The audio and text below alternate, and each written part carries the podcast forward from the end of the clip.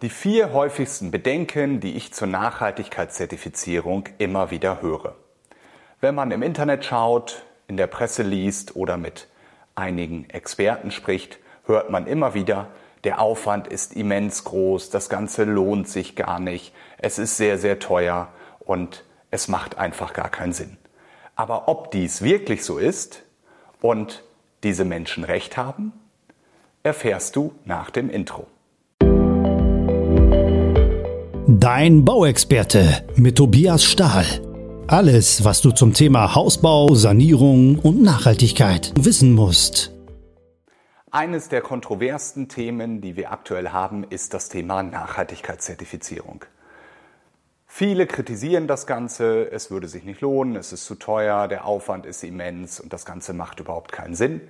Einige wenige haben sich darauf spezialisiert und können dir zeigen, dass man damit immens viel Geld im Monat sparen kann. Aber wer hat denn nun recht?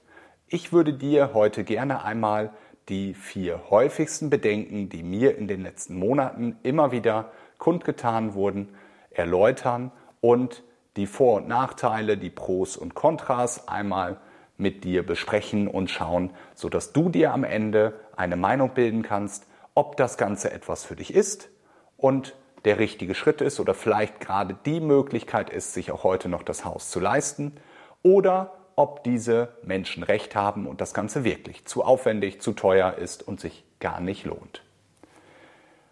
Fangen wir mit dem ersten Punkt an, der immer wieder genannt wird. Der Aufwand ist immens. Und um das vorwegzunehmen, ja, Sie haben recht. Der bürokratische Aufwand, wir sind in Deutschland, dort muss alles genormt, geregelt, berechnet und dann dokumentiert werden, der ist aktuell wirklich groß. Aber diesen Aufwand betreiben wir, Experten, und nicht du selbst. Also du selber musst nichts machen, außer einen Nachhaltigkeitsberater beauftragen, der sich genau darum kümmert. Genauso wie du einen Steuerberater beauftragst, der sich um dieses leidige Thema Steuern kümmert. Weil auch das ist für viele von uns einfach zu komplex, um dort alle Gesetze und Bedingungen zu kennen und alle Berechnungen selbst zu machen. Wie groß ist der Aufwand denn nun wirklich? Wir haben aktuell 20 Projekte mit Nachhaltigkeitszertifizierung in unterschiedlichen Stadien im Bau befindlich. Die ersten, die wir nun fertiggestellt haben, haben wir einmal evaluiert und kamen auf gut 100 Stunden Mehraufwand, die wir im Bereich der Zertifizierung benötigen für die ganzen Berechnungen, Dokumentation und alles, was halt über das Haus drüber hinauskommt.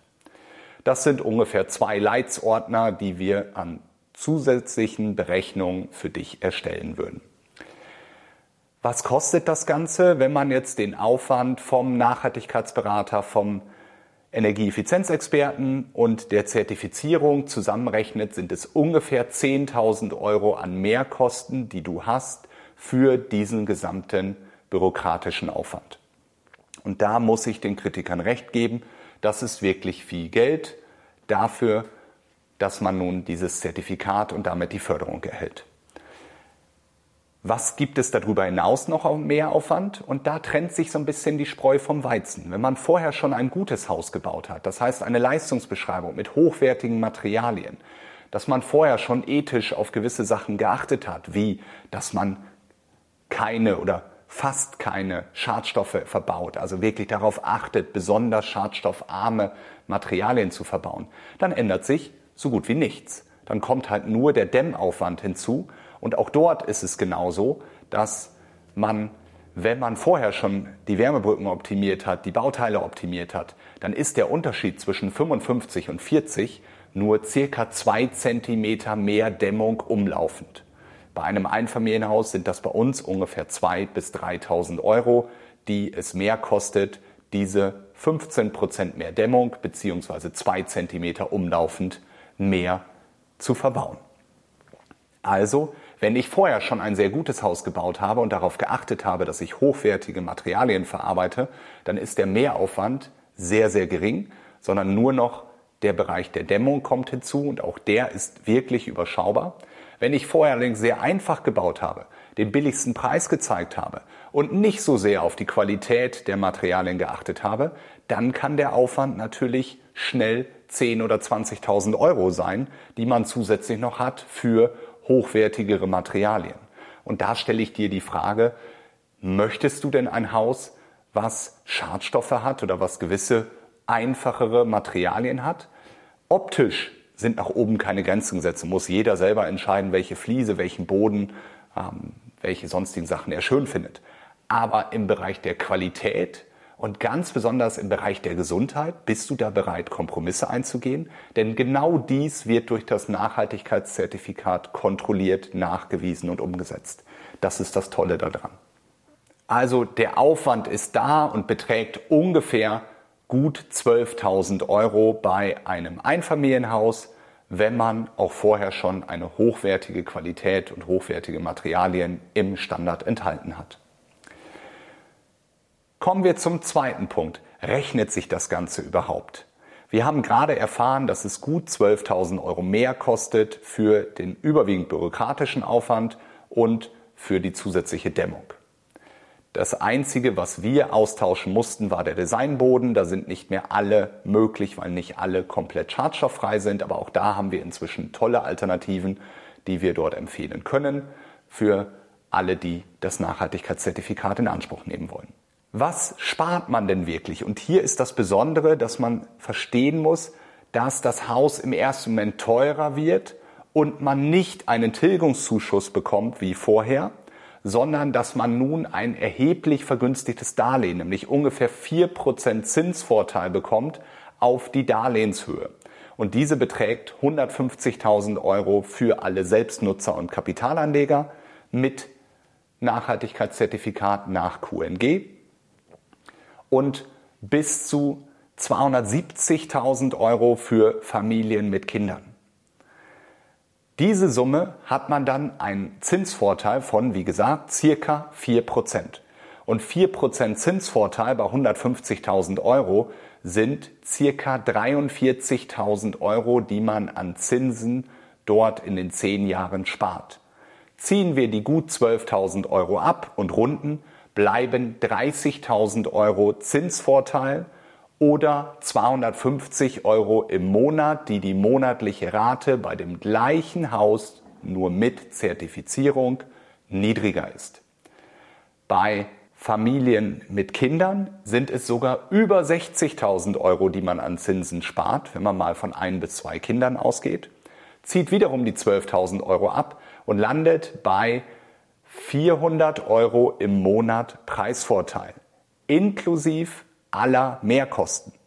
Also man bezahlt am Anfang circa 12.000 Euro mehr, bekommt dafür aber 43.000 oder sogar über 60.000 Euro Zinsvorteil in den ersten zehn Jahren und spart somit für alle Selbstnutzer und Kapitalanleger 250 Euro im Monat, für alle Familien mit Kindern, bei ein bis zwei Kindern 400 Euro, bei mehr Kindern sogar bis zu 500 Euro im Monat. Es rechnet sich also sehr, sehr gut. Der dritte Punkt, der immer wieder als Bedenken geäußert wurde, war, kann ich besser Eigenleistung machen und damit Geld sparen mit Muskelhypothek, also indem ich wirklich einzelne Gewerke selber erbringe, keine Lohnkosten zahle, sondern nur das Material kaufe und kann ich damit nicht mehr Geld sparen.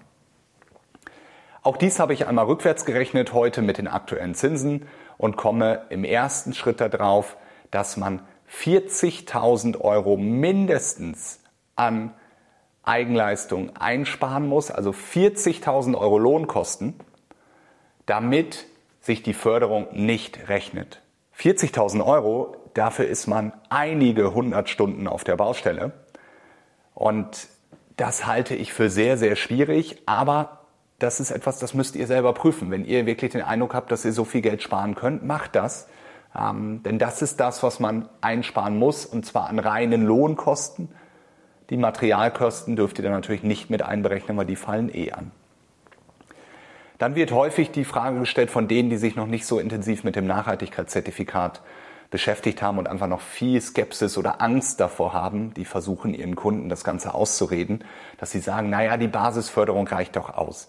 Das Zertifikat braucht ihr doch auch gar nicht. Es ist doch viel sinnvoller, dass man nur klimafreundlicher Neubau ohne Nachhaltigkeitszertifikat dort einhält und diesen ganzen bürokratischen Aufwand spart. Und die haben grundsätzlich recht. Wenn man mindestens 15.000 Euro an Eigenleistung einsparen kann. Also der Unterschied zwischen 50.000 Euro mehr vergünstigtes Darlehen, die man dort bekommt, wenn man das Nachhaltigkeitszertifikat in Anspruch nimmt, egal ob Familie, Selbstnutzer oder Kapitalanleger, sind es in der Rückwärtsrechnung 15.000 Euro, die man sparen muss, zuzüglich zu den Mehrkosten für die Zertifizierung selbst. Die sind hier schon abgezogen, also 15.000 Euro muss man an echten Lohnkosten sparen. Das ist auch schon sehr, sehr viel. Also das ist nicht nur die Maler und die Bodenbeläge, sondern man würde auch die Fliesen selbst verlegen, die Innentüren einbauen und quasi fast den gesamten Ausbau selbst machen, um dieses Geld effektiv an Lohnkosten sparen zu können. Und somit merkt euch einfach zwei Zahlen. Wenn ihr schafft, 40.000 Euro durch Eigenleistung einzusparen, solltet ihr ganz auf die Förderung verzichten, wenn man nur den finanziellen Aspekt sieht. Wenn ihr 15.000 Euro und mehr einsparen könnt, dann macht für euch die Basisförderung klimafreundlicher Neubau ohne Nachhaltigkeitszertifizierung mehr Sinn. Kommen wir zu den vierten Bedenken. Der Zinssatz ist ja nur für zehn Jahre so niedrig. Das stimmt. Nach zehn Jahren würde man den Zinssatz neu mit der Bank verhandeln. Also die KfW-Zinsen gelten immer nur für zehn Jahre. Danach gibt es ein Angebot der KfW-Bank für eine Verlängerung. Das wird wieder etwas günstiger sein als der Marktzins. Und das könnt ihr einfach annehmen, dann müsst ihr nichts tun. Oder ihr sprecht dann mit unterschiedlichen Banken und schaut einmal, wie sind die Konditionen dann besser oder schlechter, um einfach zu schauen, was für euch das richtige Angebot ist für den Bereich der KfW. Keiner weiß, wie in zehn Jahren die Zinsen sind, ob sie nun höher oder niedriger als jetzt sind. Ich sehe zwei Punkte, weswegen ich glaube, dass sie nicht bedeutend höher sein werden. Zum einen, dass wenn die Zinsen jetzt noch erheblich höher sind als jetzt, dann würde uns der gesamte Markt zusammenbrechen. Dann haben wir in der Wirtschaft wirklich ein Thema, nicht nur wir in Deutschland, sondern in ganz Europa. Und somit kann ich mir nicht vorstellen, dass wir in zehn Jahren bedeutend höhere Zinsen haben als jetzt. Aber ich weiß es natürlich nicht. Das ist rein meine persönliche Meinung. Der zweite Punkt ist, weswegen ich es glaube, ist, dass der langfristige Zins, also 10, 15, 20, 25, 30 Jahre Laufzeit, zurzeit nur minimal höher ist als die zehnjährige Zinskondition. Also die Banken selber glauben auch nicht daran, dass die Zinsen in Zukunft bedeutend höher sind, sonst wäre die 30-jährige Kondition bedeutend teurer als die 10-jährige. Aber auch das ist nur ein Fingerzeig und auch die Banker wissen nicht alles, sonst hätten wir die ein oder andere Finanzkrise in den letzten Jahren nicht gehabt, wenn die alles vorhersehen würden. Was häufig nicht beachtet wird, ist, dass natürlich die Wahrscheinlichkeit, dass der Zinssatz in zehn Jahren für den Bereich vom KfW-Darlehen, der noch nicht getilgt wurde, höher ist, ist relativ hoch, weil die Zinsen jetzt unter oder knapp über ein Prozent. Das ist natürlich schon nicht so wahrscheinlich, dass wir da in zehn Jahren vom Marktzins noch einmal liegen werden. Was man aber dabei auch berücksichtigen muss, ist, dass die Gehälter bis dahin erheblich steigen werden. Aktuell bekommt man zwischen 5 und 10 Prozent Gehaltserhöhung, wenn ich mir die ganzen Tarifverhandlungen anschaue, die in diesem Jahr gelaufen sind. In den nächsten Jahren rechne ich mit weiteren Gehaltserhöhungen. Wenn die Zinsen hoch sind, werden auch die Gehälter weiter steigen. Und somit, wenn man jetzt in den nächsten zehn Jahren immer wieder, wenn es auch nur kleine Gehaltserhöhungen sind, sind das auch schnell ein, zwei, drei, vierhundert Euro mehr, die ihr dann in zehn Jahren netto haben werdet, von denen ihr auch eine gewisse Zinserhöhung einfach bezahlen könnt, ohne dass sich für euch etwas ändert. Deswegen in diesem Punkt, ja, es ist richtig, der Zinssatz ist nur für zehn Jahre festgesetzt bei der KfW.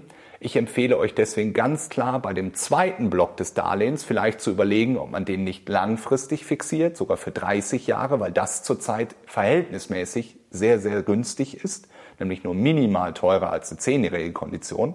Immer vorausgesetzt von der monatlichen Rate ist es darstellbar.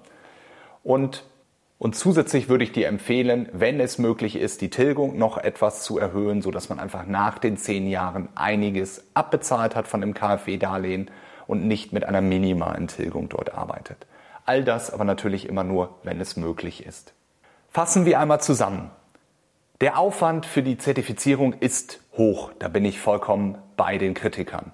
Aber er ist machbar. Und wenn man es einmal gemacht hat, ist der Aufwand hoch. Mit jedem Mal wird es etwas weniger. Wir gehen davon aus, dass wir den Aufwand und damit auch die Kosten in den nächsten Monaten auf die Hälfte reduzieren können. dadurch, dass wir einfach eine große Erfahrung gesammelt haben in diesem Jahr an Projekten und sich viele Sachen immer wieder wiederholen und man mit den gleichen Vorlagen arbeiten kann und nicht jedes Mal das Rad neu erfinden kann.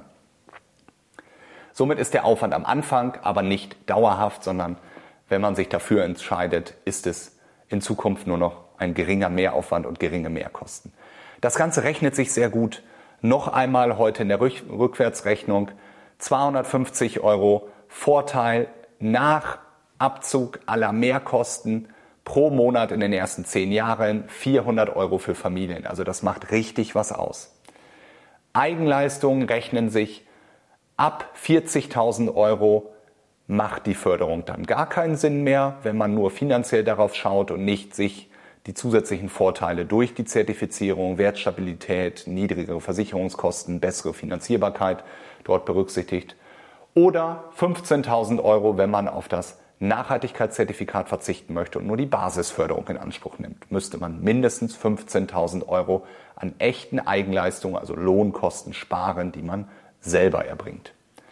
Der Zinssatz wird sehr wahrscheinlich in zehn Jahren etwas höher sein als jetzt die KfW-Zinsen, aber auch die Gehälter werden sehr wahrscheinlich steigen, sodass das das Ganze wieder kompensiert und ich euch dort sage, habt Mut, macht jetzt ein bisschen mehr Tilgung. Zur Not macht ihr in zehn Jahren die Tilgung etwas niedriger, um die monatliche Rate etwas zu reduzieren. Da gibt es viele Argumente dafür und dagegen. Hier appelliere ich an euch einfach Mut zu haben, denn das braucht man in der heutigen Zeit und ich sehe die Bedingungen sehr, sehr gut und habe persönlich wenig Angst vor weiter steigenden Zinsen, sondern hoffe, dass sich die Zinsen in den nächsten zehn Jahren zwischen drei und fünf Prozent einpendeln. Aber natürlich weiß ich es auch nicht. Und somit ist das Fazit, trotz des Mehraufwands und der erheblichen Bürokratie rechnet es sich sehr gut. Aktuell spart man 250 Euro als Selbstnutzer und Kapitalanleger, 400 bis sogar 500 Euro als Familie in der monatlichen Rate in den ersten zehn Jahren. Und nun liegt es an dir, für dich zu überlegen, ist das eine Möglichkeit, die für dich in Betracht kommt? konnte ich die meisten deiner Bedenken dort entkräften. Wenn das nicht so ist, freue ich mich über jede Rückfrage an podcast.stahl-baumeisterhaus.de und stehe dir gerne für deine Fragen, Anregungen zur Verfügung, sollte irgendwie etwas unklar geblieben sein.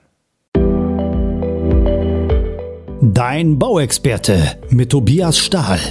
Alles, was du zum Thema Hausbau, Sanierung und Nachhaltigkeit wissen musst.